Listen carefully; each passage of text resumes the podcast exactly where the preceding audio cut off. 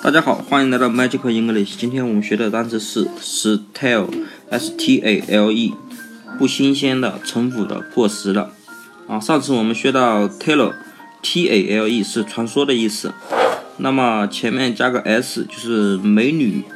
那么美女说的传说不新鲜、陈腐、过时。大家都知道，美女说的笑话很不一般，都不是很好笑。那么美女说的传说，那肯定也是。